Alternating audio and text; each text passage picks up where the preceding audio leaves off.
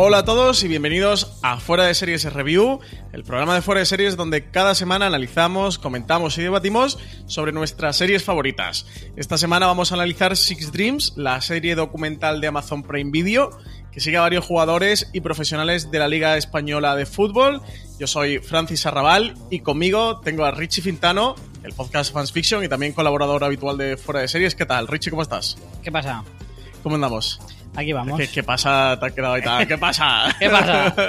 Parece que no hemos cruzado por la calle, por la acera de enfrente. Y también tengo conmigo, por primera vez, a, a Don PJ Cleaner. PJ, ¿cómo estás? Hola chicos, muy bien. Aquí con ganas de, de hablar sobre esta serie tan, tan guay. A PJ del podcast La Constante y también de series reality, que, que también lo podéis escuchar por allí. Dos podcasts de, de series, de cine y de realities, que, que os recomendamos desde aquí, desde fuera de series. Como decíamos al principio, eh, en este programa vamos a hablar de la serie de Amazon Prime Video Six Dreams. Es una serie documental de seis episodios de una hora. El último tiene, llega hasta la hora y diez. Sigue a varios eh, jugadores y profesionales de la liga, como son Iñaki Williams, el delantero del Bilbao, Saúl Ñíguez, el mediocentro del Atlético Madrid. Eh, uy, Atlético de Madrid, Atlético de Madrid.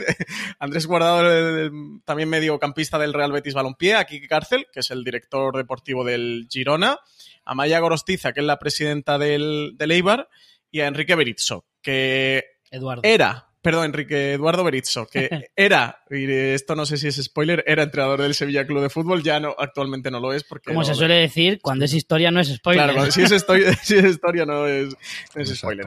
¿Sabéis, sabéis que, en, que en reviews siempre hacemos unos 5 o 10 minutos eh, para contar un poquito la, la serie de la que vamos a hablar y lo hacemos sin spoiler. También vamos a valorar sin spoiler si nos, si nos ha gustado y si la recomendamos o no, por si alguien ha llegado a este review de Six Dreams sin haberla visto y para no reventarse, aunque eso, esto es historia, esto es lo que ocurrió en la Liga de Fútbol Española del año pasado, o sea que, que mucho, mucho spoiler ya no es, pero bueno, vamos a hablar un poquito de ella sin spoiler, luego la parte con, con spoilers haremos claramente el corte con la sintonía para que todo el mundo tenga claro la, separación y ya sepa que a partir de ahí pues vamos a hablar con todo tipo de, de detalles de esta serie documental. Aquí en Fuera de Series y en Review no solemos tratar mucho las series documentales y mira que, que nos gustan y muchos del, del equipo y de la redacción las tratamos, así que con este Six Dreams hemos querido aprovechar para hablar un poquito y aprovechando que además es producción propia española, está dirigida por Justin Webster, que dirigió una serie documental muy chula, un True Crime, que se llamaba Muerte en León, no sé si la habéis visto, Richie, ¿tú has Sí. visto Muerte en León? Sí, de hecho, ya decía yo que me sonaba mucho el nombre del tío este cada vez que salía en la cabecera de la serie esta de Six Dreams. Decía, este tío, yo me suena mucho el nombre porque le he tenido que ver en algún sitio y efectivamente, Muerte del León es una pedazo de serie documental sobre la muerte de la política diputada, eh, o diputada no, era eh, concejal, eh, o diputada, sí, ¿no? Era concejal de la Diputación de León. Creo que sí, creo que sí. No, No, no, recuerdo bien porque lo vi hace ya un año y pico, pero Era de la Diputación de León, me suena era que de la Diputación de León, eso seguro. Y sé que era del PP, pero no recuerdo el nombre. de la- Pues, eh, puf, tampoco me acuerdo yo del nombre. PJ, ¿tú has visto Muerte en León? No, la tengo ahí en pendientes porque, bueno, se ha recomendado aquí en Fuera de Series, eh, por activa y por pasiva muchas veces y Está muy bien, Sí. está muy bien Muerte en León. Tenéis Y que verla. Lo que pasa es que ahora no está legalmente en ningún sitio, ¿eh? Estuvo en Movistar cuando la Era estrenaron. producción de Ah, por eso, por eso digo, me extraña que... Ah, pues... Hoy día no está. vale, pues ya, ya no está por ninguna parte. Pues una pedazo de serie, ¿eh? Y este tío, de hecho, se le veía. El estilo era bastante parecido. Pues, a ver, eh, por comentar un poquito, sin spoilers, y, y decir si nos ha gustado o no. PJ, ¿qué te ha parecido a ti este Six Streams? Pues eh, a mí, bueno, a mí me gusta mucho el deporte, me gustan habitualmente los documentales que van sobre deporte, pero que no van sobre el deporte en sí. Quiero decir, que hablan de deporte, pero, pero con otro trasfondo, ¿no? Como, como esta serie. Y me ha gustado mucho. Me, me ha parecido muy ágil porque al, al basarse en, en seis personajes diferentes, pues va pasando de uno a otro, te va enlazando un poquito las historias. Al mismo tiempo, eh, te, te, que te habla de- del, del propio fútbol, te, te cuenta otras cosas, ¿no? Y me ha gustado muchísimo, la verdad. Richie, ¿a ti qué te ha parecido este Six Dreams? Yo tengo un poco sentimientos encontrados, porque le veo cosas muy buenas y algunas incluso brillantes. Y sin embargo, también le veo una parte negativa, o sea que estoy ahí un poco 50-50, ¿vale? Em, me gusta mucho la forma, me gusta la forma en la que está rodada, me parece que está me parece que estéticamente a mí me ha hecho reflexionar, viendo la serie me ha hecho reflexionar incluso por cómo está la situación a nivel técnico de las series hoy en día y en este caso en España. Y es que a nivel técnico se ha evolucionado y se ha pegado como tres o cuatro pasos en los últimos cinco años abismales. O sea, hay una diferencia alucinante entre las series que se hacían hace cinco o diez años con las que se hacen hoy en día a nivel técnico, a nivel estético. Creo que la serie es preciosa. A nivel de de pantalla es muy bonita, como está rodada, la calidad que se ve, ya no solo la calidad de imagen, que eso te lo da pues el tener un buen equipo, sino que los planos son, son bonitos, son hermosos, son, tiene una carga de contenido muy buena y, y la forma de narrar también me parece bastante original. A mí me gustan mucho las series documentales, he visto ya bastantes en los últimos años, que es donde más pelotas han pegado, los True Crime especialmente, pero de otro tipo de, series también. Y, y, aunque es un estilo muy particular. Me ha gustado en, concreto en esta serie la forma que tienen eso de mezclar, lo que decía PJ, de mezclar las historias para que a nivel narrativo no sea especialmente pesado, pero al mismo tiempo eh, la forma en la que eh, contarlo sin un narrador, por ejemplo, que no necesites más explicación que un par de rótulos cada, cada vez que cambias de escena y tal y cual, me ha parecido bastante no sé, mm, entre dinámico y ya te digo, y bonito. Y luego por el lado negativo es que creo que a lo mejor el contenido no daba para una serie de seis horas. Creo que para mí seis horas es excesivo. Yo lo habría reducido a menos episodios, a episodios más cortos, pero creo que hay gran parte del contenido que es muy interesante, pero luego hay otra parte eh, que es bastante poco interesante. O sea, al final es seguir la vida de la gente que por muy famosa que sea, al final hace lo mismo que tú. Va a comprar cojines a una tienda de muebles igual que tú y eso no sé hasta qué punto es interesante. no sé si me explico. Eh, la telerealidad igual se nos va un poco de las manos. Yo, en cuanto a, Six Dreams, me, me, ha parecido bastante interesante. Lo que tú comentabas, Richie, con la técnica, y lo hablaba el otro día con CJ en streaming por el tráiler de Elite, que visualmente es una pasada. El de la serie que está produciendo, que está preparando Netflix, que además creo que se estrena ya mismo el 5 de, sí. sí, sí, octubre. Sí, 5 de octubre. 5 de octubre es, ¿no? Justo el 5 de octubre, eh, que creo que siempre ha habido muy buenos profesionales y muy buenos técnicos en España, pero que no había dinero, por un lado, para toda la parte de técnica, pero ya no solo para la parte técnica y para buenos equipos, sino es que hacer un buen cine, un buen trabajo lleva tiempo y cuanto más tiempo le pide a la gente, más meses le tienes que pagar, entonces más dinero te cuesta todo. Y claro, esta serie de Six Dreams, que, que está producida en España, pero está producida por Amazon Prime Video, con dinero de Amazon Prime Video, eso, Elite mm. con dinero Netflix, ahora de Madrid o todas las series de producción propia de, de Movistar Plus, que es un auténtico gigante, y bueno, y al final pues el dinero sirve mucho en audiovisual. ¿eh? que ah, el, dinero en el audiovisual es fundamental y se nota muchísimo. Yo en cuanto a Six Dreams, me ha parecido interesante, me ha parecido una mirada y una visión interesante al mundo del fútbol en particular y, y al mundo del deporte en general, sobre todo porque trata mucho fútbol, pero no solo el fútbol. Y ya no solo a que traten historias humanas, como por ejemplo con Kiki Cárcel aprovechan mucho para sacar a la familia con Iñaki Williams, sino que, que también se van a otros aspectos humanos y aspectos que están alrededor del fútbol. Por ejemplo, con Saúl trata muchísimo el tema del marketing deportivo, mm. que por cierto tengo que decir que me ha caído un poco mal Saúl pero luego lo comentamos. A mí también. un poco repelente, endiosado, pero bueno, sí, el chaval es la buenísima persona y Saúl si no estás escuchando te queremos, pero aunque seas del Atlético de Madrid. Eh, por ejemplo, Andrés de Guardado es un tío muy humilde y sí que intentan reflejar ese lado más humano, pero, pero todo lo que gira alrededor, ¿no? De, de lo que sufren como personas, o sea, si ves ese lado muy humano. Con Andrés Guardado, con el tema de las lesiones o el tema del mundial, de todo, cómo él lo está viviendo, que nosotros siempre lo vemos desde fuera y tienes, bueno, pues unas interpretaciones o unas visiones y luego lo ves, claro, al final son personas como todo el mundo. Eh, con el tema de Amaya Gorostiza, de, ese lado tan humano con el que trata al entrenador, a Mendilíbar o a los jugadores.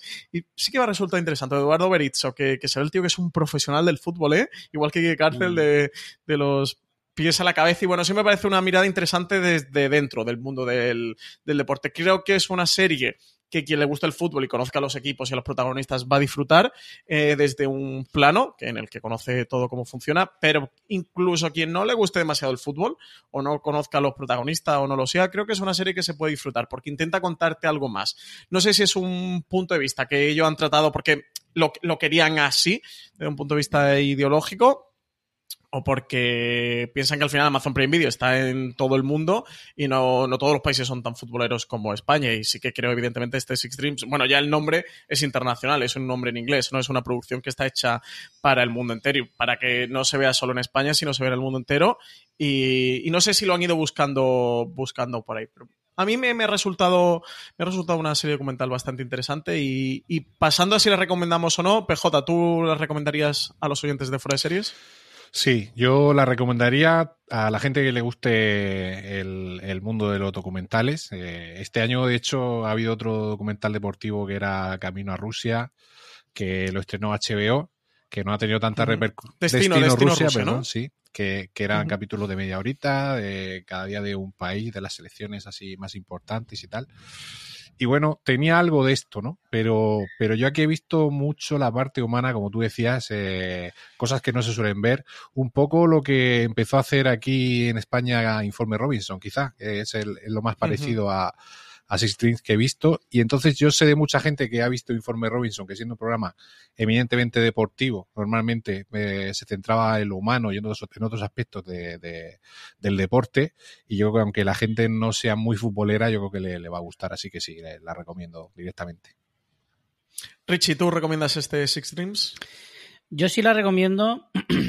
un poco como lo que decía PJ, más por los que sean más amantes del documental, pero al mismo tiempo yo creo que para alguien que no le interese el fútbol mínimamente, no sé yo si la serie le llegaría a gustar, porque yo estaba pensando que si este mismo documental lo haces de esta misma manera en un deporte que a mí no me interese tanto como pueda ser, yo que sé, el balonmano, por uh -huh. ejemplo, que es un deporte que a mí no me llama, a mí no me interesaría tanto. O sea, aunque sea ver las historias humanas, aunque sea ver tal, no, no, no sé si me llegaría a importar tanto. Sin embargo, el fútbol, como sí me interesa, este documental me interesaba porque no solo son las historias humanas, sino también ver un poco lo que normalmente a los espectadores está un poco eh, censurado, no, no, censurado, pero sí un poco con los ojos tapados, el cómo funciona un equipo de fútbol desde dentro, cómo es la vida de un futbolista desde dentro. Que sí, que nosotros nos podemos hacer una idea, nos podemos fiar de los periodistas que nos cuentan la vida, pero nos la cuentan a su manera y vete a saber cuánto de lo que dicen es verdad y cuánto de lo que dicen es eh,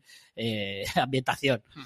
Entonces, al final, que tú lo veas que no digo que esto sea la, la realidad más, más, pura, porque evidentemente también estará adornado, pero desde luego seguro que se acerca bastante más. Uh -huh. Entonces, un poquito más allá de lo que es el fútbol, sino todo lo que son los entresijos de por detrás, sí que, sí que me puede interesar. Entonces, creo que a la gente que no sea muy... No necesariamente tienes que ser súper futbolero, pero sí que creo que te tiene que interesar mínimamente. Uh -huh. Yo creo eso, que lo decía antes, que, que creo que hay que sí puede llegar a interesar dependerá mucho ¿eh? también de que a gente que le guste más el deporte o no, o le gusten los documentales o, o, este tipo de documentales o el corte de documentales como tiene Six Dreams que van hurgando para buscar el, ese lado humano, esa cara que hay detrás de la fachada que, que todos conocemos y que sí que es pública. A mí me ha gustado, yo recomendaría Six Dream. Creo que en el segundo y el tercero a lo mejor eh, tiene un poquito de impasse, del que el arranque el primero bastante bueno y es cuando empieza la liga y es un poquito más vertiginoso y que el segundo y el tercero puede bajar el ritmo, el el cuarto y quinto ya está finalizando la liga, por lo cual se pone todo muy emocionante y el quinto es el final de esos equipos que se están jugando el descenso, que en este caso no era ninguno, porque los, los que llegaron al, para el descenso ya al final del tramo de la liga eh, llegaron ya fatal, con veintipocos puntos como fue el Málaga o el Depor y que estaban muy claros que descendía, pero sí esa emoción del Betis se clasifica para Europa o no, el Girona estuvo ahí. Eh... Eso también refleja un poco que, que, es un documental, porque es cierto que la liga, por ejemplo, en su parte central de la temporada es cuando es más aburrida, porque claro. Todavía queda mucho por decidirse y, y, el inicio de la liga tienes la emoción de empezar, de que llevas muchos, eh, muchas semanas sin ver fútbol, entonces el inicio de la liga es, es muy esperado, son más los meses de pues noviembre, diciembre, que precisamente lo que más anima esos meses es el mercado de fichajes de invierno. Sí, o que haya que, que tampoco mucho, medias... porque suelen ser bastante claro, flojos los fichajes. Pero, la liga pero... en esa parte es más anodina. Exacto. Entonces, la, la, serie refleja lo mismo. Refleja que eh, en el, en el, centro de la serie, pues pasa el centro de la liga, que es igual la parte más. Intentan compensar un poquito el documental con todo lo que pasa con Berizzo, con su enfermedad del cáncer de próstata y con, con ahí que tiene la, la, hoja de la guadaña pendiendo sobre su cabeza. Pero sí, yo creo que la parte más flojita, pero vaya, yo lo recomendaría. Son al final seis horas, que se ve medio, medio rápido y sí que es una mirada interesante. Eh, así que ya con esto, si os parece, pasamos a la parte con spoilers. Oyentes, todos que estáis al otro lado, eh, que sepáis que, que, vamos a empezar a destripar esta serie documental ¿eh? y vamos a comentar todas las tramas y todo lo que ocurrió. Esta vez eh, yo coincido contigo, Richie. Creo que, que es, aunque no hayas visto la serie, te puedes escuchar el podcast porque los spoilers son muy relativos. Eh, con que te mires el marca o el claro. deportivo, así brevemente ya sabes todo lo que ocurrió. No, esto no tiene mucho más, pero bueno, por si hay alguien que, que no le apetece y que prefiere ver la serie documental antes, que para aquí el programa, que hacemos el corte con la introducción de Six Streams y empezamos en la parte con spoilers.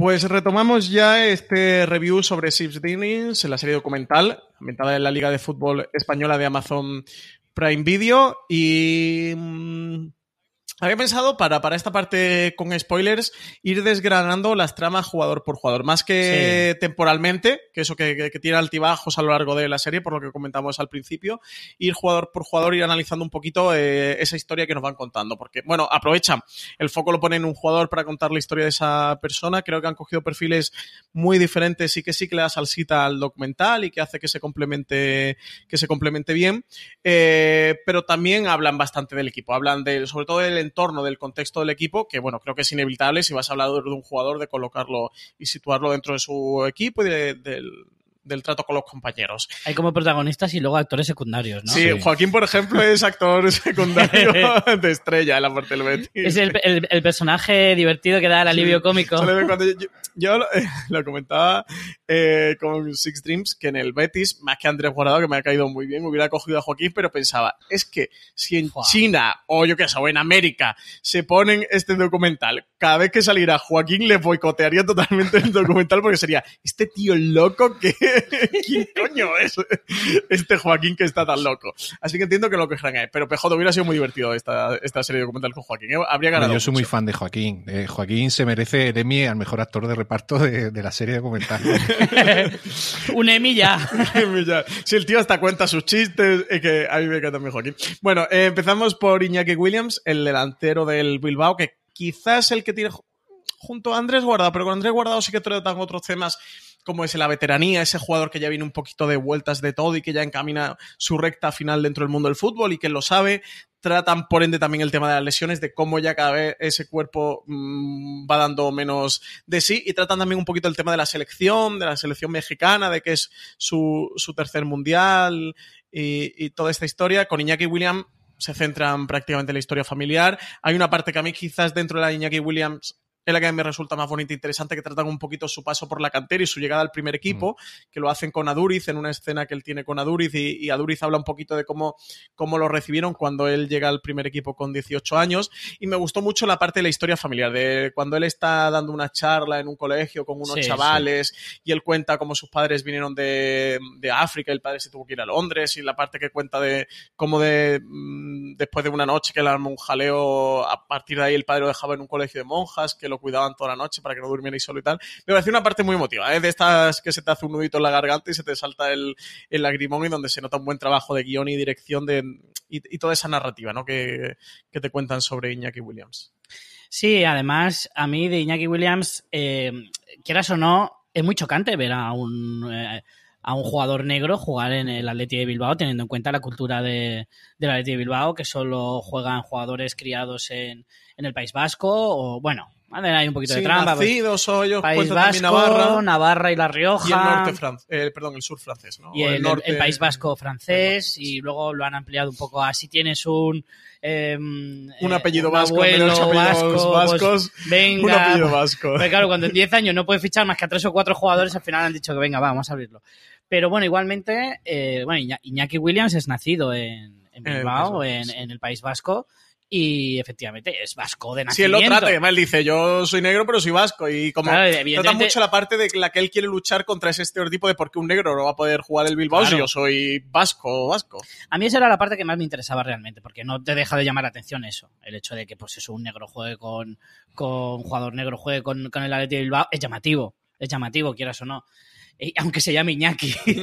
Entonces, a mí sí que me, me interesaba, aunque la historia al final no deja de ser prácticamente una historia que se ha repetido miles de veces, pues hay Sí, padres es inmigrantes, evidentemente, que vienen de, de África y que se instalan en el país, pero aún así a mí esa historia, pues siempre, aunque sea muy repetitiva o sea prácticamente un cliché, siempre es interesante y siempre es bonita el saber y cómo, y cómo él, teniendo una diferencia de edad con su hermano pequeño, eh, cómo ha criado a su hermano, que eso también hace, eso es también, ves la diferencia entre Iñaki Williams, Guardado y Saúl porque se ve eh, el que ha pasado una infancia difícil, el que no la ha pasado, el que es veterano, el que todavía es joven. La diferencia entre los tres jugadores es bastante grande y se nota mucho la personalidad, por lo que decías antes de Saúl.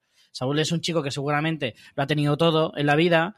Es, eh, bueno, es, vive, es, eh, Es de Elche, ¿no? es de Elche, efectivamente, pero viene de una familia bien, ¿vale? Ni mucho ni poco, imagino, no lo sé, pero vamos, vive de una familia más o menos normal, eh, de una clase media.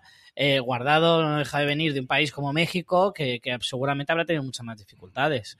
Y Iñaki Williams, pues, a pesar de, de- de que pueda vivir en España o nació en España, habrá pasado dificultades Sí, los él mismo inicios ha que cuenta la familia son muy, muy duros. Esa escena es muy dura. Esa escena es muy dura. es Entonces, a mí conocer eh, cómo era su infancia en, en un sitio como, como el País Vasco me interesaba mucho. Me interesaba mucho saberle, me pareció muy, muy entrañable. Me hizo mucha gracia la escena de la madre cuando la madre lo va a recoger al aeropuerto y habla de que ha estado con una de Bayor, que, Sí. que- que es también de Togo, o sea que los padres son de, son de No, Togo del los mismo padres país. creo que eran ganeses. Creo que, Ah, son decía- ganeses. creo que venían de Ghana. Que hace una referencia con una de Bayor, de que él es de Togo y tal, no sé qué, y decía, dice, menuda casa se ha comprado, pero en plan, pero tú todavía no tienes para comprarte esa casa.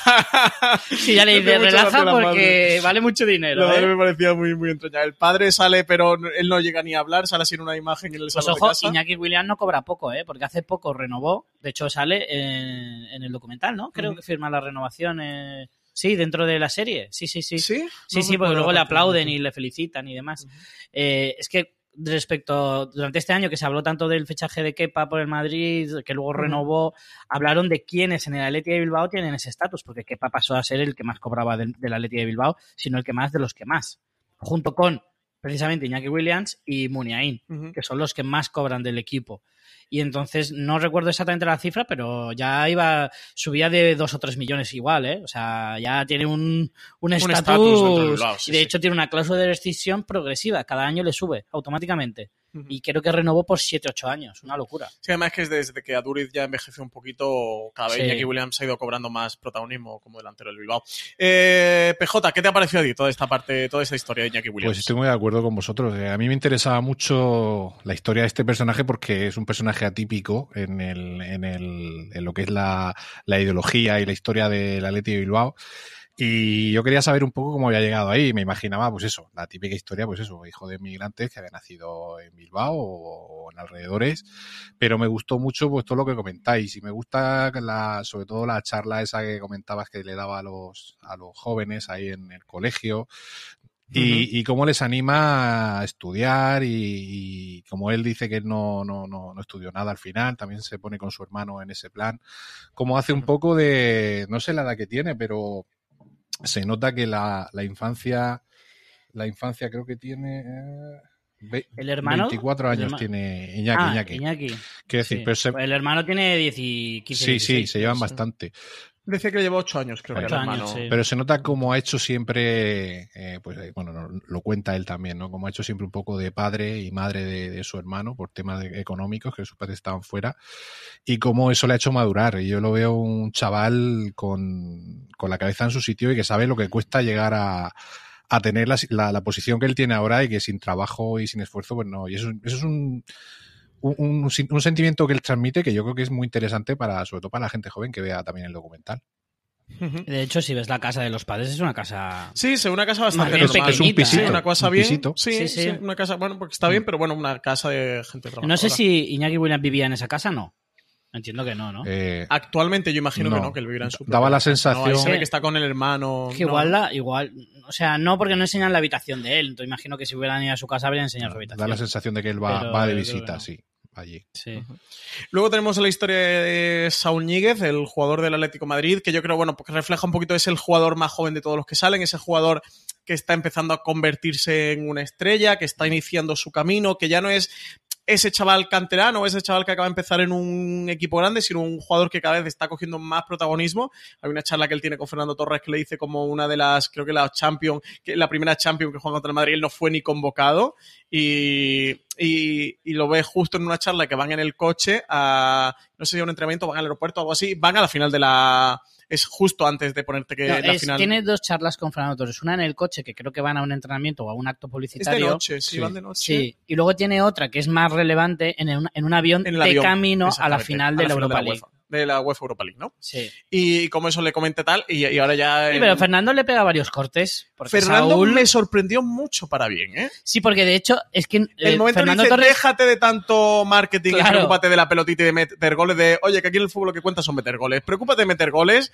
y déjate de patrocinios y de tonterías. Me, me sorprendió mucho de Fernando. Pero ahí. Fernando Torres parece que sí, no, yo creo que Fernando Torres tendrá que 33, 34 Sí, años. que imagino. que ahí parece parecía que tenía Saúl, tío. 56. Menos mal que, pero menos mal que tiene como un poco de arruga porque parece como el más chaval de todos y lo veía dando esos Pero, mensajes claro, de padre. que no Fernando Torres sigue cara. pareciendo un niño, porque Sí, de tío, hecho es por eso le llaman así, porque siempre ha parecido un niño. Y, Sí, sí, sí. y es que ves una foto suya cuando tenía 20 años y es que cada uno está igual. Pero le oyes hablar y es que parece mi padre. Sí, sí, sí.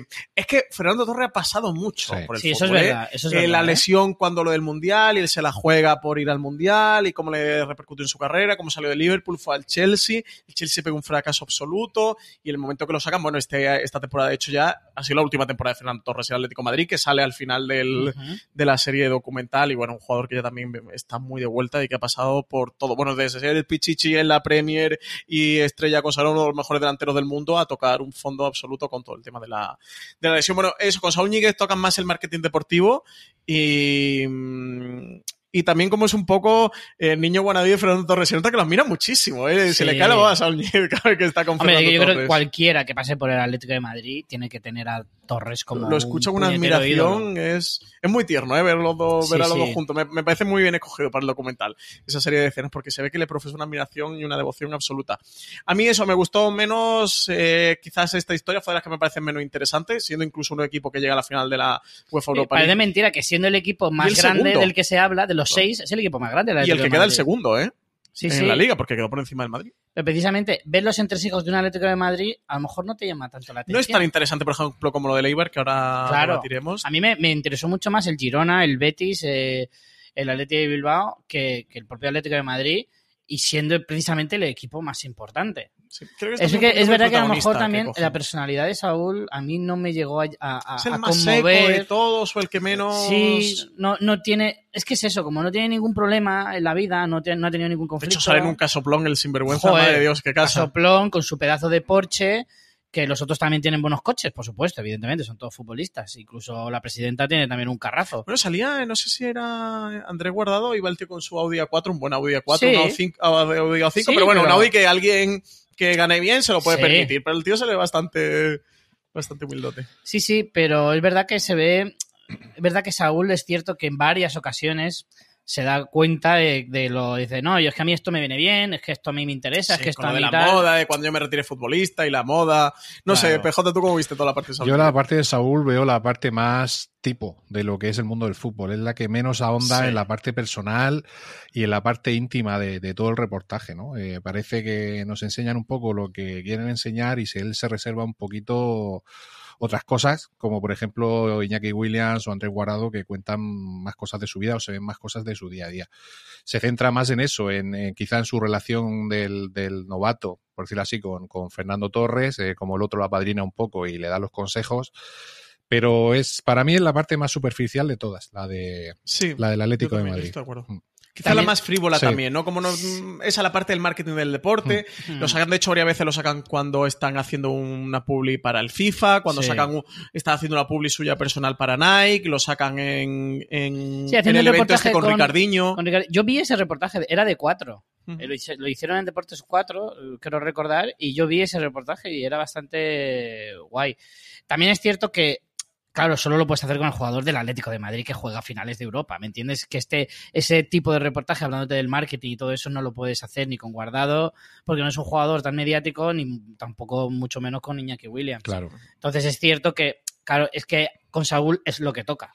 Sí. Porque es que con otros no puedes tratar ese tema. Yo sobre todo lo digo porque, y al decir incluso la parte más frívola, eh, es decir, todos los clubes y todo el equipo y todos los jugadores están metidos en esto de, la mercadotecnia dentro del fútbol, pero por ejemplo la parte con Ricardiño cuando él está llegando diciéndole a la gente como el del Atlético de Madrid, eh, pues yo no, yo lo del balón no, yo no le voy a dar un toque al balón, tal, como muy sobrado todo, ¿sabes? Que era como, tío, te van a pagar un pastizal, si no estás para pegarle toque al balón, pues no vayas y no cobras, pero no vas, cobras y haces lo que te da la gana. ¿Sabes? Me pareció un poco first world problem que me repele mucho y me sé mucho. Ese... verdad, me, cayó un poco gordo. Lo siento, Saúl si lo está escuchando, que sé que eres muy oyente, por así, que será un chaval maravilloso, pero, pero eso fue la parte quizás menos, más me desagradó, ¿no? no sé si por eso cobraría, ¿eh? Pues yo creo recordar que eso fue, bueno, a lo mejor era un evento publicitario y aprovechó cuatro para grabarlo, no lo sé. Sí, porque él ahí está comentando lo del... También aprovecha para comentar de los compromisos que tienen de los clubes, de cómo los compromisos que tiene el club. es que de ese igual no cobra, pero tiene que ir por, orden del Atlético. Claro, dice que lo tienen por contrato, que tal, que esos contratos ayudan también al club a mantenerse, a tener el estatus que tienen y, y bueno, eso a mí quizás es la parte menos. Como es el Inter Movistar, a lo mejor es un contrato publicitario con Movistar de algún tipo, no lo sé. Mm. Luego tenemos a Andrés Guardado, el jugador del Real Betis Balompié, que eso sí, en Saúl Ñíguez quizás tenemos ese jugador eh, que empieza, en Andrés tenemos la en absoluta de un jugador que ya viene también un poco, un poco de vueltas, que se encuentra en el Betis haciendo muy buena temporada y en muy buen momento, un jugador que hemos a ratos muy agradecido, ¿no? De todavía poder estar ahí, de poder estar compitiendo, de, de esa mm. posibilidad de llegar a un nuevo mundial. A mí hubo una parte que me gusta mucho porque es verdad que Guardado pasó la temporada pasada varias lesiones complicadas o ciertamente complicadas y el diálogo que tiene con Sanabria diciéndole cuando el mister, el Sanabria diciendo a mí cuando el mister me pregunta si me duele yo le digo no, no, no me duele tanto no sé de cómo se nota bueno pues ese punto honor o esa parte profesional también de los jugadores no de gente que al final que le gusta que le gusta el fútbol que, que son gente del fútbol y, y, esa esa trastienda o esa parte de atrás de cómo él lo pasa mal cuando, cuando se rompe y cuando se pincha. Eh, PJ, ¿Qué tal tú con toda esta historia? Hombre, Guardado demuestra muchísima fuerza y muchísima ilusión por seguir, ¿no? Se ve cada día, a pesar de que le duele, lo vemos ahí con el fisio, como para recuperar le cuesta, el fisio le dice, tío, estás... Mm, estás ya mayor, sí, mayor. un momento diciendo ya que tú, los, músculos tuyos, pero le dice, tienes, no sé qué, creo que es en la rótula o no sé dónde dice, dice, bueno, y esto se cura y tal, y dice el otro, esto ya te la edad. Y, y, se queda como diciendo, oh, wait, ¿cuántos años tengo ya? y me acabas de matar. Me acabas de dar un bofetón de realidad. Pero ves a una persona, eso, con así como quizá, es decir, es un ejemplo para los que vienen detrás. Es decir, ve que mm. su final de carrera, por lo menos en la élite, eh, porque jugar en Europa para un jugador de, de América y jugar en un equipo como el Betis, que es un equipo clásico español, pues es todavía un reto y bueno, al final de temporada alcanza un objetivo buenísimo, pero para él es una ilusión como si fuese un chaval que lo acaban de fichar, de que viene de, jugar en, segunda B y lo suben al primer equipo. Yo me ha encantado esa actitud de, guardado y esa, esa fuerza, ¿no? Porque yo lo veía y me dolía ver cómo, cómo él mm. entrenaba y cómo recuperaba y, y se notaba la cara de dolor y de esfuerzo que ponía y ver esa ilusión que tenía de seguir adelante como fuese, ¿no? Sí, sí, sí, de cómo sigue conservando esa ilusión, mm. ¿no? Ese todavía casi como si fuera un chaval, un chaval que empieza.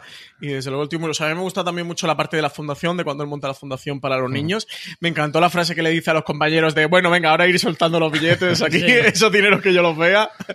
Eh, y además dice, un tío muy humano, muy cercano. ya que lo gastáis en otras cosas, también gastarlo en esto. también gastarlo en esto. Y cómo hace esa fundación para los niños. Me pareció también que era por una historia que le había pasado con la mujer, que la mujer tuvo un embarazo muy complicado y estuvo a punto de fallecer y... Vaya, el, hijo es lo mejor. O sea, el hijo le pregunta, ¿y qué tal, padre, papá? ¿Cómo estás tú? Claro. Y has ganado. ¿Cómo queda? Dice, hemos perdido. Dice, ¿y eso es malo? O algo así le pregunta. que el niño tiene tres años, tiene nada. Sí, es muy divertido. Y hablando de niños divertidos, nos vamos a Quique Cárcel, el director deportivo del Girona, un club recién ascendido en el que hace un temporadón, otras cosas, capitaneado por Pablo Machín, que, que, aquí es casi como protagonista de Quique Cárcel, porque Pablo Machín, el que en ese momento era entrenador del Girona, que actualmente es entrenador del Sevilla, tuvo mucho peso y mucho que ver en, en, toda esa temporada del Girona. El Girona es muy curioso y a mí me gusta mucho aparte de Quique Cárcel porque ves ese club que acaba de llegar a primera y de los retos a los que se enfrenta viéndolo y se lo pone a analizar, tiene todo un poquito de trampa porque el Girona es de la empresa del conglomerado este del Manchester City. Sí. Tiene Manchester City y el Melbourne también creo que es, ¿no? Y el sí. New York City. Mm. El Melbourne, no sé si era Melbourne City. Melbourne City. Melbourne City. Y bueno, que hay un poquito de, de, trampa de todo lo de, detrás de lo del Girona, pero sí me gusta mucho ver la figura. A mí la figura de los directores deportivos siempre me ha parecido muy interesante. Sí, a mí también. Cárcel me parece un tipo muy interesante y, y, ves el lado ese de los trabajadores del fútbol, ¿no? De cómo él con sus dos ayudantes son dos currantes del fútbol, son dos tíos que, que se preparan, que se ven todos los partidos, que, que, están todo el día viendo fútbol y que están analizando sí, todo sufren, lo que está ocurriendo. ¿eh? ¿Cómo sufren? Hostia, cómo sufren, porque estar en la grada es duro, ¿eh? Ostras, eso es verdad que a mí lo, lo, que más me transmitía, fíjate que yo con él no llegaba a empatizar bien del todo. Un a ti no te ha caído muy bien, ¿no? No me ha caído especialmente bien este personaje porque le veo como muy muy de lo suyo, ¿sabes? Y que no, en plan... A mí me mientras no me poco... pise, nos llevamos súper bien. Como me pises, entonces ya no... A mí me chirrió el diálogo que tiene con Pablo Machín. En el, un poco de... Bueno, ahí es que yo la creo, baraja encima de ahí la quedan mesa. mal los dos, Sí. creo yo, ¿eh? A mí no me ahí gustó. quedan mal porque uno como que le hace de menos y el otro se hace de más. Sí. Y, y, al final es un diálogo muy, muy. Entiendo que es muy difícil hablar de estos temas y al final yo no pensé que se hablara de forma tan cruda y al final es lo que todo el mundo. A mí, sobre todo, me sorprendió que lo hicieran a cámara. O sea, con cámara y todo grabando, Sí, los sí. tíos tiran, ¿eh? No. Es curioso que no hablan de cifras nunca. Siempre que se habla de fichajes en todo el tiempo, hablan, le han ofrecido más, no, no este me va a ofrecer menos, no, pero nunca dicen cifras, en ningún momento dicen cifras, y yo creo que es aposta. Que se, eso sí que se ha censurado de alguna manera. Pero podéis decir lo que queráis, hablar lo que queráis, pero no. O sea, a lo mejor son los propios equipos los que dicen, de cifras no vamos a hablar. ¿Vale? Sí, pero, yo imagino que... pero cuando estaban hablando del fichaje de Unai, de Unai no, perdón, de Inui o, o, de si Machín se iba a marchar o no se iba a marchar, de Mendilibar, que decían, hemos hecho un gran esfuerzo porque sabe que no podemos ofrecerle más y Sí, tal, Machín pero, se compara con Mendilibar, precisamente. pero es, ahí tiene razón eh, este, Quique Cárcel. el ¿no? Quique Cárcel, es decir, no te puedes comparar con un tío que lleva en primera división igual 10 años o más, que ha entrenado al Valladolid, que ha entrenado al Atleti de Bilbao, que llevan el Eibar tres años manteniéndolos en primera, a tú, que eres un medio mierda. Además es que se lo dicen en plan, Sí, sí. tú eres un novatillo. A mí la parte me parece más fea, pero lo ascendió desde segunda B. ¿eh? No, pero bueno, lo no, que tú quieras, estaban al lo que tú para quieras, segunda pero B. lleva 10 meses en Claro, primera división, claro. machote. No te Sí, flipes. eso es lo que. No te A mí flipes. esa parte. ¿A ti cómo te cae Quique Cárcel? A mí PJ? que Cárcel me parece un tío que no se esconde. Entonces me, me ha gustado que él muestre su carácter, eh, tanto el carácter amable que pueda tener en casa con su familia y tal, como el carácter un poco más agrio que puede tener quizá en el trabajo o como decís vosotros, si alguien le, respira a, a, contracorriente, ¿no? Yo me ha parecido un tío muy sincero. ¿Que te puede caer mejor o peor? Pues sí, puede caer mejor o peor porque tiene un carácter así un poco difícil. Y Es agrio, es que la palabra que es, es empleado es. Es que él, él es agrio sí, sí, de es carácter. así, eso es que es así. Pero yo no, no digo que no digo que me caiga mal, pero es verdad que no empatizo tanto como con Pero otros. bueno, no me pero- cae mal, pero es verdad que su, su carácter agrio a mí me ha Pero a mí me ha gustado que lo muestren así, que no lo suavicen, porque lo más fácil es decir, Sí, oye, sí, tú, desde luego. eh, contrólate, esto lo, lo grabamos otra vez porque aquí se te ha visto un poco cabreado, se te ha visto un poco desagradable. Pues no. Bueno, no sabemos lo que habrán Sí, hombre, cortado. claro. seguro que puede ser quizás 20 veces más agrio, ¿sabes? Y, y- y luego me- de la parte de que cárcel, pues me gusta mucho la, la parte de- con los niños y tal, que veo a los niños súper implicados con su Hmm. padre en el tema del fútbol y que se van con él. Yo soy súper fan de King, ¿eh? Del Sí, hijo de sí. Quique Cárcel, de, que es lo más futbolero del mundo. Pero si soy fan del hijo, más fan soy de la, De la de la hija. hija. Yo de creo la, que de la hija soy del más madre fan. chiquitillo dic- diciéndole, uy, qué pesado es el King este con el fútbol, estoy ya de fútbol. la niña me pareció súper divertida, los niños me parecieron Sí. muy graciosos. Y, a mí esa escena familiar y la escena en el que se montan los cuatro, él con la mujer y dos niños, en el coche para ir juntos a ver el partido. Sí. Y eh, están enfocando allí los niños con la madre viendo el fútbol y arriba de la grada con los compañeros y tal. Me pareció muy tierno y me pareció esa parte tan bonita que tiene el fútbol, que muchas veces del fútbol se nos olvida, y esa parte de familias que van Exacto. juntos a, a Mm. ver el fútbol, de maridos y mujeres y, y hijos que van al fútbol y disfrutan de la pasión de su equipo, ganen luego o pierdan. Y toda esa parte, de verdad, me pareció realmente tierna y realmente bonita. Cuando el padre llama al hijo y el hijo está llorando porque han perdido y se frustran las aspiraciones del Girona de jugar en Europa y de cómo él, que es el director deportivo del Girona en ese momento, no el director deportivo del Girona, es el padre de un niño que está llorando y que está sufriendo y claro. lo consuela de venga, nene, no te preocupes, ya, venga, ya lo haremos mejor el otro partido, ya vendrán las cosas mejor y tal. Y el, porque le anulan un gol. Eh, bueno, no, le anulan dos goles o tres, goles al contra Girona. el Betis, precisamente. Sí, y uno parece que sí que era gol y diciendo, bueno, pero el fútbol es así y no justifica al, al árbitro, pero él sabe que el, que el fútbol tiene esas cosas. Estábamos en época pre-VAR Sí. Sí. y como le dice, nene, estas cosas pasan en el fútbol y los árbitros son humanos y los árbitros se equivocan y ya está. Y bueno, y esta vez pues toca, toca aguantar, ¿no? Y como el niño, como buen niño, no lo entiende y él en ese momento deja de ser el director deportivo del Girona para, para, ser, para ser el padre de ese hijo que está sufriendo. Esa parte de verdad me pareció preciosa y es la parte del documental donde sí le veo esa mano, ¿no? De has intentado construir algo, ¿no? Construir un relato y sigue contarnos cierta historia, más allá de que todos sabemos que el, di- el director deportivo es Girona y que es un señor que trabaja y nos muestra su trabajo, que a mí una de las partes que me parece guay, porque de verdad que creo que el, que el trabajo de un director deportivo es muy interesante. Cuando lo de Machín, toda la tensión que se Sí. está viendo con Machín de Sí. las portadas de él diciendo, "Jo, nos, está- nos están jodiendo los periodistas porque están hablando mucho de Machín Sí. y nos están aquí levantando mucho la figura y se nos lo van a llevar de... Y de lo jodido también que lo muestran con el Girona y lo muestran con el Eibar, lo jodido que están los equipos pequeños, tío, porque si le va mal, descienden y se van a tomar por saco. Pero si es que si les va bien como el Girona y el empiezan a desmantelarlos Ahí al está. final de liga y se ve con el Girona como empiezan a, venga, ostras, los jugadores que, que se lo van a llevar. A Pablo Machín, entrenador, se nos lo llevan. En el Eibar, Inui, oye, que se nos lo llevan. Mendilíbar, ostras, que lo de Mendilíbar está complicado. El, creo que es Dani García del Eibar, Sí. oye, que se lo lleva también el Bilbao. De, de cómo los pobres siempre están, bueno, la, la historia siempre del pequeño en, en la historia de la humanidad, ¿no? De que al final te dan por todos lados, te vaya bien. Pero- y no sale, mal. pero el- de hecho el Athletic Bilbao se ha llevado a, no sé si tres jugadores del Eibar este año. Se ha llevado a, a Capa también. Y no sé si se llevó otro más, ahora no me acuerdo. Pero vamos, que es verdad que le han desmantelado el equipo esta temporada.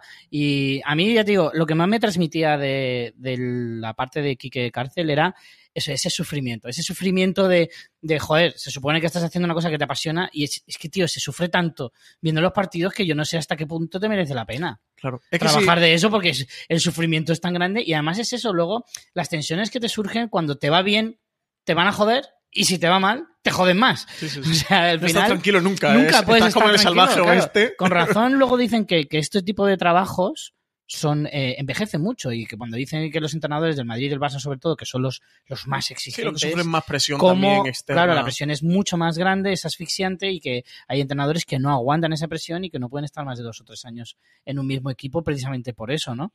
Y, y es alucinante, eso es lo- a mí lo que más me transmitió de, de esta historia. Y luego aparte del tema de las negociaciones y demás, que me- eso me parece absolutamente apasionante y de que lo hayan ah, dicho tan abierto. Me gustó mucho, por ejemplo, el diálogo que tienen cuando empiezan a sospechar de que Machín está haciendo, se está haciendo promoción, que además el tío dice, si yo lo entiendo, si yo también lo haría, pero me está jodiendo. Claro. Y, y empiezan a hacer una lista con los, con los posibles destinos.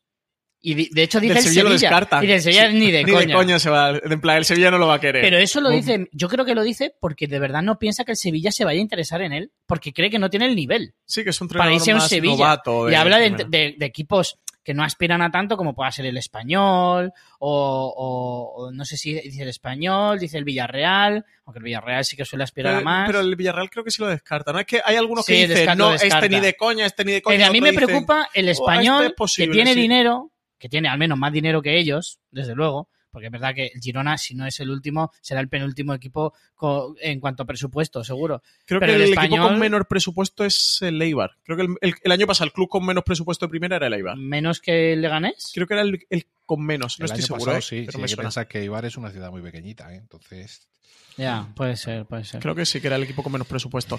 Y Pero ya vamos, que me, me alucinaba, vamos, me alucinaba todo ese esa forma de, de trabajar, eso sí que me, me, inter- me ha interesado mucho.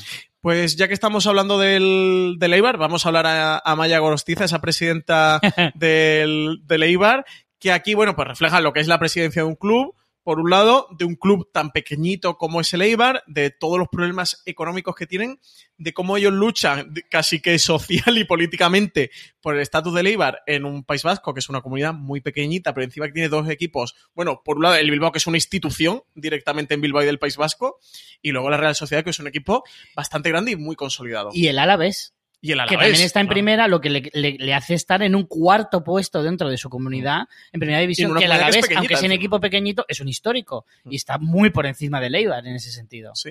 Y, y de luego eso, pues toda la dificultad económica que atraviesan. Tratan mucho el tema de Mendilibar. Me gustó muchísimo toda la parte de, Mm. de Mendilibar y de esa relación entre la presidenta y el entrenador. Que, joder, me cayó muy bien Mendilibar. ¿eh? Lo vi- es como un tío como muy introspectivo, muy reservado, pero me, me daba muy, muy buena sensación. Y luego esa parte de que te desmantelen el equipo, sobre todo se ve con Inui, ¿no? De cómo ellos hacen esa estrategia volcándose en Japón, porque de repente ven que el 70% del tráfico web de la web de Leibar viene de Japón, de que un tercio del merchandising lo venden a través de Inui, que Inui vende el mismo número de camisetas que el resto del equipo eh, conjuntamente y, cómo se le trunca, um, cómo se le trunca todo. Y, al final la- esta interconexiones que hay entre estos seis que parece como una coincidencia del Sí. destino, de cómo eh, Inui va a otro equipo de los que está en el documental, que es el Betis, va de Leibar al Betis, de cómo lo de Machín eh, suena para como entrenador del Sevilla, que también vamos a ver eh, y ahora trataremos la parte de Berizzo, que precisamente es el entrenador del Sevilla que destituyen y al que, bueno, el que luego finalmente pusieron. Es, creo que entre medio estuvo Caparrós, ¿no? No, Montela. Ah, Montela, Sí. cierto, ¿verdad? Estuvo Y Montela. luego los últimos cuatro o cinco partidos estuvo Caparrós Ya de- terminar la para temporada. Y, y ya. Sí, y luego al final quien va es eh, Pablo Machín, pero Berizzo precisamente a- donde acaba de entrenador es en el Bilbao, que es el equipo que sale por Iñaki Williams, o sea, todo como una serie. Quitando el Atlético Madrid y Saúl Ñíguez, eh, Sí, los otros cinco equipos han, los han tenido relación. interconectados. Sí, sí, Sí. es bastante curioso eso. No sé si es una, una coincidencia así fortuita o el que. Eh, PJ, ¿qué tal te ha quedado a ti. Amaya Gorostiza? Porque yo me he quedado enamorado. creo que es la ¿eh? estrella de, de la serie, ¿no? O sea, Sí, sí, para mí, para Sí. mí la estrella es, sin es duda. una persona que la ves, eh, que cómo se maneja con total naturalidad, pero, pero porque ella es así, cariñosa, cercana, ella va y se abraza con Florentino, con el otro, la trata todos los presidentes de, de todos los clubes, se nota que le tienen muchísimo cariño. Es además una persona Que majo que, Florentino. que engaña. ¿eh? por- Que majo Florentino también. Sí, la parte de Florentino, eh, Florentino Ya. queda muy bien, pero yo creo que Florentino siempre lleva como esa sonrisa he y esa dicho- he dicho por, Florentino, por pero estatua. bueno. Habrá que ver luego si es buena persona o no. pero digo ella, o sea, ella, que, que- que se nota que a ella Sí, la aprecian sí. todos, ¿no? Y, y- y aparte, pues el, el- el- esa mano que tiene para, para manejar el vestuario, para manejar, hablar con el entrenador, para llevarse bien con todo el mundo, pero también para, para tomar decisiones y, no sé, me parece un- una persona, yo, yo no la conocía, no sabía ni siquiera que, que Leibar tenía presidenta cuando, cuando vi el documental. Y me, como tú dices, yo me enamoré absolutamente de esta, de esta mujer porque mm, me parece un caso extraño, eh, porque por desgracia en, el fútbol, pues las mujeres no, no tienen mucha representatividad a nivel de, de dirección o de, o de- de imagen, pero Sí, que Leibar es muy reseñable, porque no solo la presidenta, gran parte de la directiva, Sí. de hecho la directora general de. Leibar es Sí, también sí. una mujer y parte de los consejeros Sí, sí. son mujeres. Me llamó mucha atención, me a pareció mí- fantástico a mí esta parte de también, yo lo vi, vamos, mm, y una mujer súper, con las cosas muy claras, eh, sabiendo en cada momento lo que tiene que hacer, no sé, me, me ha parecido un personaje maravilloso. Personaje, quiero decir, una persona, porque no es, mm, o sea, Sí, sí, sí. Eh, Richie, ¿qué tal tú con, con Amaya Gorostiza? Hombre, la verdad es que eh, te sorprende que, que un club se pueda llevar de esa manera. Me refiero en el buen sentido, de decir hasta qué punto es familiar. Ya no es porque sea una mujer, eh, es por el hecho, porque de hecho no solo hablan... eh, eh, te voy a decir una cosa, es que yo creo que lo, lo, lo tratan de forma tan natural que se te olvida de que es una mujer. O sea, el hecho de que una mujer esté presidiendo un equipo de fútbol deja de llamarte la atención a los 10 minutos. ¿sabes? Te llama más la atención cómo es ella como persona, independientemente de que sea Sí, una mujer o un es- hombre o lo que sea. Se han ido por Amaya Gorostiza por, porque, porque es una rara avis, desgraciadamente, dentro del mundo del fútbol, tener una presidenta. De hecho, en primera, yo diría, eh, a mm, temor de equivocarme, que no hay ninguna presidenta quitando la de Leibar. No, estaba la del Rayo hace unos años, Claro. pero ya no. Claro, pero era la. mm, Era cuando estaba. Sí, cuando Sí, estaba eh, Ruiz Mateos. cuando era Luis dueña Mateos. del equipo. Claro, Sí. que era la dueña del Rayo. pero y, ya no lo es. Y ya en segunda división Tampoco No me suena sé. eso, no lo quiero asegurar, ¿eh? Porque, porque seguramente luego me diga algún oyente, oye, tal. Pero mira, si hay alguno, algún oyente que sepa Yo de creo que en segunda puede que sí que haya alguna otra alguna, ¿eh? que No- nos- no, te sé, yo diga. tampoco me voy a poner la mano en el fuego, pero yo creo que igual en segunda sí que me suena alguna. Parece Pero- muy interesante. Pero sí, como, como ella se impone al estereotipo, ¿no? De, Claro, yo creo que me refiero a eh, como algo positivo, que la serie trata el tema con tanta naturalidad, el hecho, como si fuera algo muy normal. Sí, no hacen hincapié. De No, vamos a no, estar no- todo el no rato remarcando y claro. hablando de que es una mujer. Exacto, no aprovechan para hacer Sí, eh, propaganda de, de nada y me parece bien, me parece bien, porque así es más fácil analizar a la persona, no, no a la mujer. Y me parece muy bien hacerlo de esa manera. Y, de, y además también habla de la cultura vasca, que eso también me parece Sí, muy esa parte interesante. muy, muy interesante, sí. Habla Sí, de cómo son los vascos, de cómo tratan a la gente, de cómo son ellos como persona. Y eso también me parece súper interesante, porque no es lo mismo. De hecho, hasta la propia música de la serie cambiaba si estabas en Sevilla, con los dos equipos sevillanos, que todos conocen la forma de ser de los, sevill- de los sevillanos y cómo viven el fútbol, además, que además lo que se vive en Sevilla no se vive en ninguna otra ciudad, ni siquiera en Andalucía, es algo muy peculiar Bueno, suyo. en Málaga se vive mejor ese ambiente, Richie. Digo, la, la forma de vivir el fútbol y sobre todo la rivalidad entre ellos dos y es bastante comparable a la que pueda ser pues el Madrid con el Atleti o incluso el Atleti de Bilbao con la Real Sociedad, pero desde otro punto de vista, por, por esa misma razón, porque unos son andaluces otros son vascos y los otros son madrileños. El partido del forma que el Betis le gana al Sevilla en su campo Sí. a un golazo de Joaquín casi a punto de acabar el partido. El día siguiente cuando sale cuando sale en el entrenamiento, Joaquín que está radiante, lo ves espectacular. Claro. A ese también jugador ya veterano está radiante. Por cierto, se nos ha pasado el antes del Betis con Andrés Guardado, la escena en la que llevan al chico este que está el pobre Sí. terminal y que pide como Sí. último deseo conocer la plantilla del Betis. Qué bonita también esa escena, qué motiva. Que es verdad que es una escena que es más fácil hacerla emotiva por todas las circunstancias. Pero me llamó mucho atención ahora hablando de Joaquín, cómo es, junto a otro jugador que no recuerdo quién era, que se queda con él, todo el mundo en la plantilla se va a entrenar y se acaba, como Joaquín se queda, pero se queda hablando un minuto con él, ¿eh? Como lo acaricia, o sea, el, el cómo demuestra Joaquín también el tipo de persona que más allá de la broma y de lo divertido que es, se ve muy buena persona Joaquín, un tipo muy tierno y muy cariñoso y se queda con él hablando diciéndole, ay, tú bético como yo, tal. Y que se nota que no es qué". postureo, que Sí. se nota que es una cosa que a él le sale. Sí, que esas es que me hubiera, no, se- me hubiera no son tan fáciles de fingir. me hubiera gustado mucho ver a Joaquín, de verdad, porque creo que la parte humana y la parte interna de Joaquín, bueno, vale ya por todo, o sea, por- se pueden quedar con él solo como personaje de Six Un spin-off.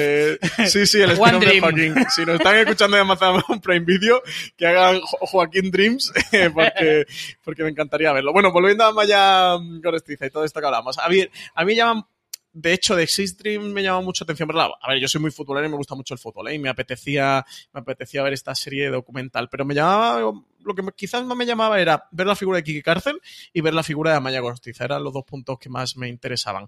Lo de Gorostiza me interesa mucho cómo ella maneja un club pequeñito, cómo sobre todo está luchando internamente en el Eibar eh, por esa relevancia dentro del País Vasco, que el gobierno vasco los tome en consideración, que los tenga en cuenta como un equipo más de primera que son.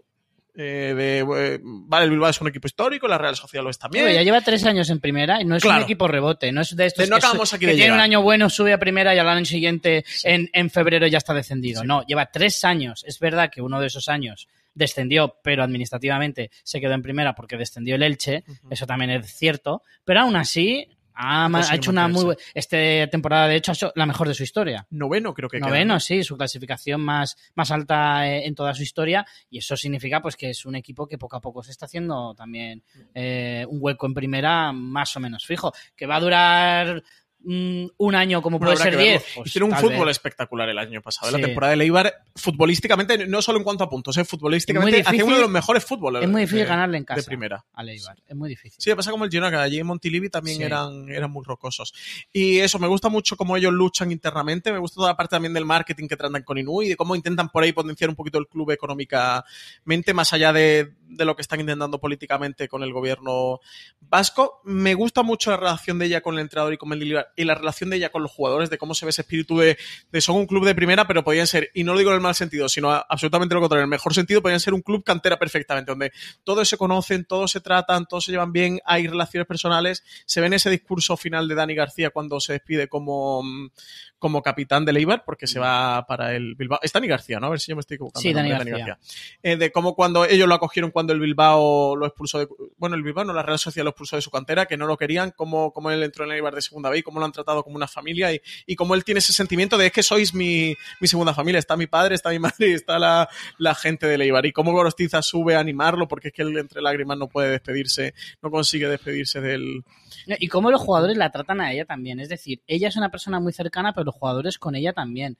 Normalmente nosotros estamos acostumbrados, lo poquito que podemos ver en televisión cuando es fuera del campo a los jugadores con su presidente y tal, siempre es una, una situación más de respeto, de él es el gran jefe, hay que tenerle mucho respeto, le hablan con, con, con complicidad pero con mucha distancia. Yo cuando veo los jugadores en renovaciones, es verdad que les vemos muy poco, luego a lo mejor dentro del, vestuario son de otra manera, pero lo poquito que nosotros vemos en televisión, en reportajes, en noticias, etcétera, es que, pues eso, que se respetan, que incluso se pueden tener cierto cariño y tal y cual, pero que hay mucha distancia entre un jugador y un presidente. Pero, sin embargo, aquí hemos visto que efectivamente, al ser una ciudad pequeña, es una cultura más pequeña, es una cultura de la cercanía mucho más clara y hasta ellos le hacen bromas. Y dicen, ay, no te Sí. has puesto los zapatos de la suerte, pero ¿cómo es esto? ¿Sabes? Muy Y gracioso hacen todo el tema de los zapatos que se trae hay uno en ella. el que entra y, y hay un jugador desnudo y dice, ay, se da la vuelta y dice, que no, que ya me he puesto los gallumbos, que ya puedes entrar. Y le dice, no, no, no, me piro. Sí, Entonces, eso demuestra eh, eso, que no solo es ella hacia ellos, Sí, sino porque de es una hacia figura ella. muy mm, acogedora. Hay un jugador que llega nuevo eh, al club, que es, eh, que no sé si era serbio o croata, o... y ella habla Sí. en inglés con él y le pregunta la edad y el chaval dice, joder, si es que mi hijo tiene 16 o 17, este tiene 20, o el pobre lo va a pasar mal fuera de casa, vamos a apoyarle, vamos a estar con él, que no se sienta mal, o sea... Y, y eso los jugadores lo sienten y, y se nota eso. El, el portero que no juega nunca siempre le dice ella, venga, ánimo, que, que estás entrenando bien, que ya, Sí. o sea, se nota que hay mucha complicidad y mucho cariño mutuo. Y eso, eso no, no es habitual. Mm. Sí, sí, sí, y lo, y lo bien que lleva ese, ese club, ¿no? Y cómo lo siente y cómo lo vive en toda la renovación con Mendilibar, de ese día a día se ve y esa, bueno, pues al final tensión por, por renegociar y están los agentes de por medio y al final es cuestión de, de números, es cuestión de dinero y todo hacen su juego, pero se ve ya cómo está sufriendo esa renovación y luego cuando llega la gente y cuando lleva Mendilibar de, ay, te voy a dar, no sé qué y tal. Y bueno, un poquito el cachondeo, la, la broma que se traen dentro de ese mundo profesional en el que, claro, que están con esa broma, pero es que no, no sé cuánto sería la renovación de Mendilibar, pero vaya, imagino que menos de un millón de euros no sería, o sea, que, que no estás No hablando de, de 20.000 o 30.000 euros de salario Claro. de 50 o 60.000 euros, que puede salir ya un salario alto, ¿no? Es que están hablando de millones de euros, ¿eh? Y, y sin embargo, chocan mucho, a mí me choca mucho ese contraste de, de- del...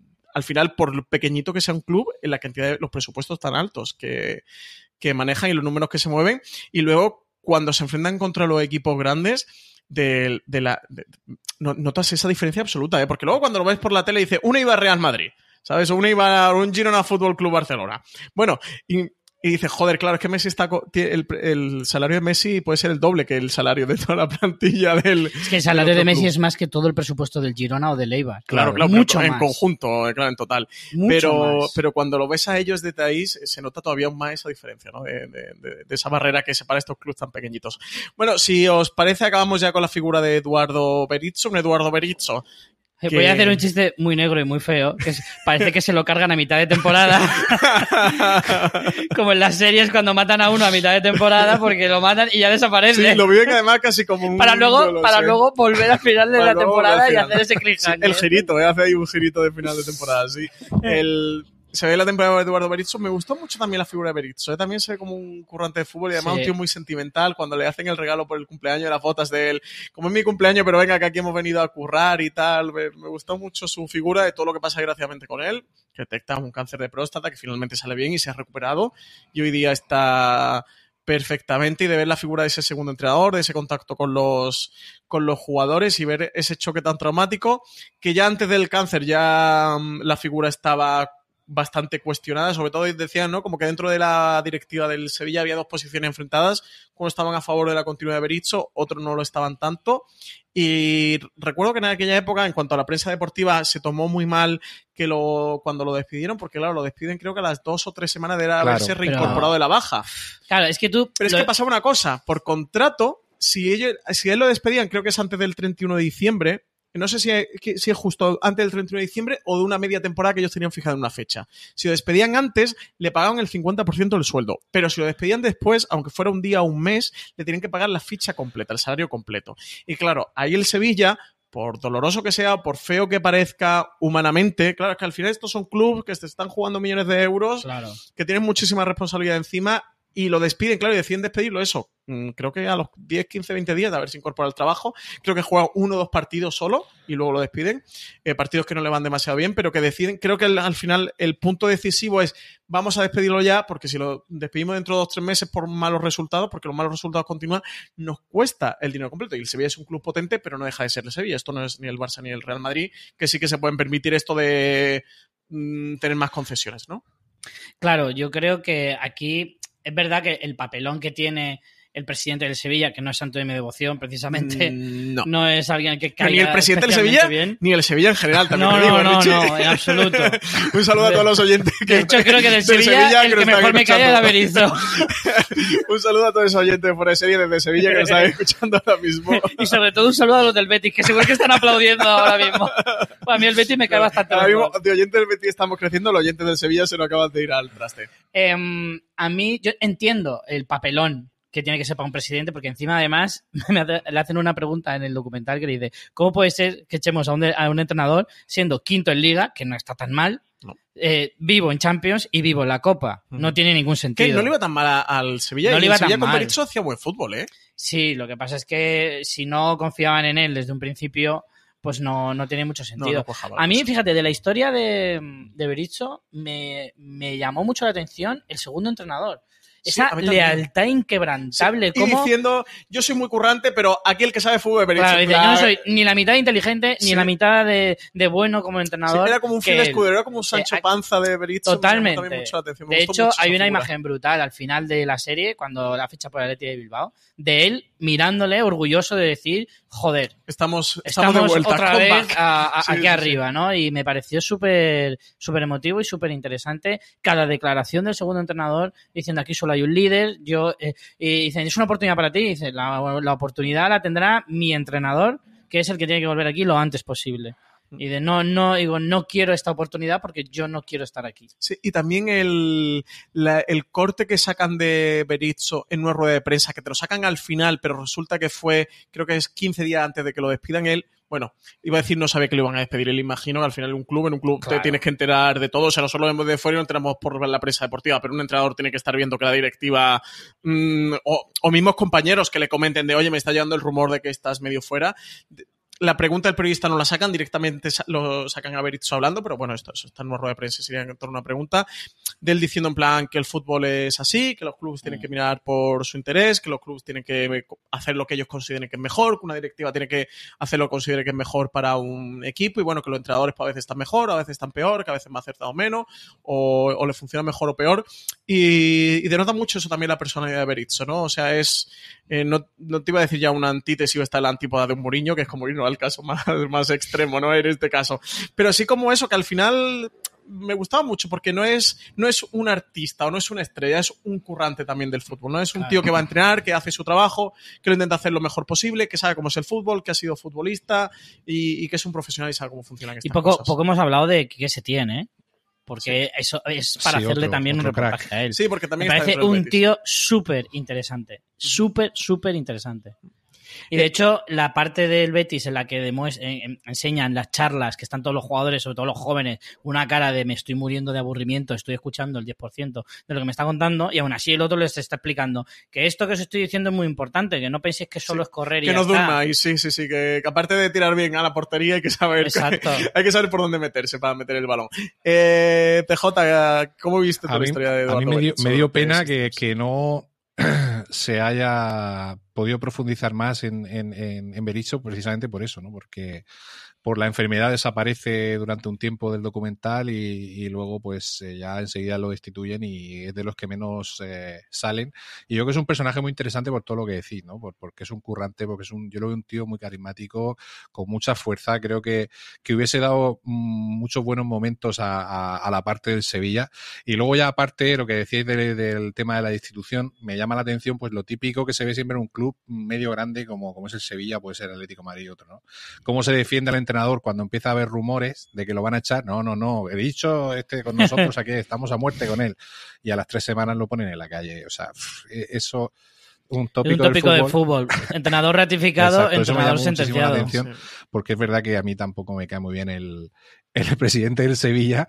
Y, y en este, eh, a lo largo de estos seis capítulos, eh, yo al Betis lo tenía un poco ahí abandonado porque, bueno, no estaba en el candelero pero me, he hecho muy, muy bético, muy, muy bético y muy de Leibar, ¿eh? de los dos.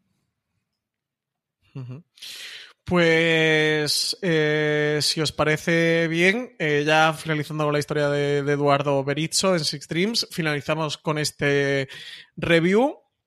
Yo recomendaría para el que haya disfrutado de, de Six Dreams, por si no los conoce, ahí Aparte del que has mentado tú antes, PJ de Destino Rusia 2018, que hizo como pre el Mundial HBO hmm. España. Hay otras dos series documentales que tienen que ver con el mundo del fútbol. Una se llama All or Nothing Manchester City, que está dentro de una saga de All or Nothing, que tiene creo que un club de la NFL, no sé si otro de la NHL. Y, este se fue al mundo del fútbol y lo hacen con el Manchester tienen de los City. también tienen de los, All Blacks, de, los All Blacks, ¿no? De rugby, sí. De rugby. ¿Tú el Nothing del Manchester City? No, he tenido tiempo de verlo, pero lo tengo ahí en la lista. Y también eh, en Amazon también estaba uno que era producción de Real Madrid Televisión, que se llama Campo Estrellas, que he ido viendo algunos sueltos. Y es curioso porque, sobre todo, los jugadores jóvenes del Real Madrid, eh, eh, por ejemplo, Asensio, Lucas, Carvajal y tal, pues te hacen un poquito también así, un poco la historia de su vida con su día a día en el club y, también me está pareciendo muy, muy interesante. Pero el All or Nothing del, del Manchester también lo tengo ahí pendiente.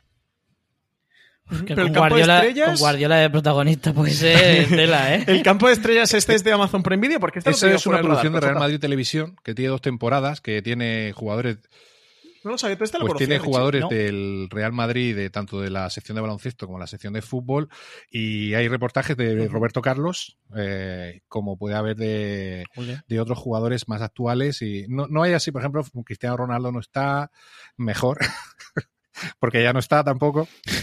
Ahora mismo estaría censurado. clásico del baloncesto, algún jugador así pues, como Roberto Carlos, clásico de Real Madrid, y luego sobre todo pues mucha gente de la que ha llegado los últimos años y, y están está muy interesante. Yo he visto, ya, os digo, he visto cuatro o cinco. He visto el de Marcelo, que es una pasada, porque eh, yo Marcelo lo considero casi de la cantera Real Madrid todos los años que lleva ahí y me ha gustado mucho mm, ver su historia como verlo ya en la parte humana, ¿no? Con su familia, sale mucho, mucho con su familia, con sus hijos, con su mujer, cuenta toda su historia de Brasil y luego pues se ve también eh, cómo llegó al Real Madrid, cómo ha ido creciendo en el Real Madrid. Me parece para, esta sí que para los amantes del fútbol y en especial para los amantes de los seguidores del Real Madrid me parece una serie bastante, bastante interesante. Pues esta me la apunto, porque esta yo la tenía fuera del radar. La de Alor Nothing Manchester City, yo he visto unos 20 minutitos del primer episodio. Y del primer episodio. Y sí, Guardiola es un turras, pero bueno, también cuenta cosa bastante interesante. Amigos, digo que hay veces que los jugadores del. Se da campanita, los jugadores del Manchester City, como diciendo, madre Dios, trágame camión. Este hombre aquí, el rollo que me está. De la escuela ya, ya salí del colegio hace 10 años y este hombre está aquí otra vez torturando. Pero bueno, y es bastante interesante. Un saludo también a todos los aficionados del Barça. y del City. y del City. Y de la segunda temporada de Six Dreams sabemos algo? De la segunda temporada de Six Dreams, eh, que yo recuerde, y a lo mejor me equivoco, y si no, PJ, no sé si tú sabes algo, corrígeme. Confirmación de mm, Amazon Prime Video no. me suena sí que me suena de que de escuchar, ¿eh? Escuchar y no sé ahora mismo de dónde, que, que sigue que seguían con los mismos equipos, que seguían iban a seguir rodando con los con los mismos ver otros equipos y tal. No sé si los mismos jugadores, pero lo de los mismos clubs me sonaba, pero tampoco ahora sé dónde. Eso está en mi cabeza. no, sé, dónde sé si, si, funcionaría una segunda temporada con los mismos equipos, los mismos jugadores y los mismos personajes. Hombre, haber dicho verlo en el Atleti de Bilbao pues a lo mejor que ha cambiado de aires, pues aún sí, pero a mí tragarme otra temporada de Iñaki Williams o de... Eh, sí, o de Saúl Ñíguez otra o Saúl Ñíguez, no, o sea, si vas a usar los mismos equipos, al menos cámbiame los jugadores, pero yo casi que preferiría cambiar los equipos. Bueno, que dejen al Betis y que pongan a Joaquín, que eso sí notaría igual. Eso sí. También, también, con la finta y el sprint. coges a Inui, a Inui y, y, ves cómo estaba en el Eibar y cómo está ahora en el Betis. Y luego Netflix hizo una que se llama First Team Juventus, que fue justo la temporada anterior a que llegue Cristiano Ronaldo, que estarán ahora en Netflix bastante jodido, porque esto con Cristiano Ronaldo hubiera sido otra cosa bastante diferente. Lo que sí tiene, bueno, pues que ganó la el título de liga y la despegue de Buffon, que es como uno de los grandes fuertes del, del documental. Este ahora con Cristiano Ronaldo igual se plantea en segunda temporada.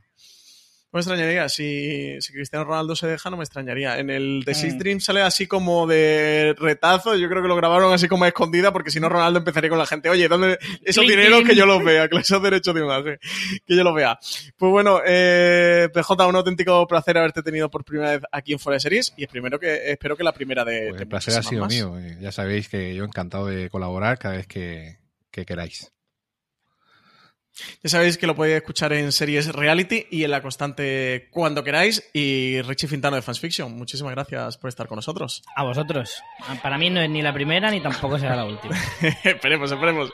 Eh, pues muchísimas gracias a todos por haber estado hoy con nosotros al otro lado. Ya sabéis, muchísimos más podcasts aquí en Fuera de Series.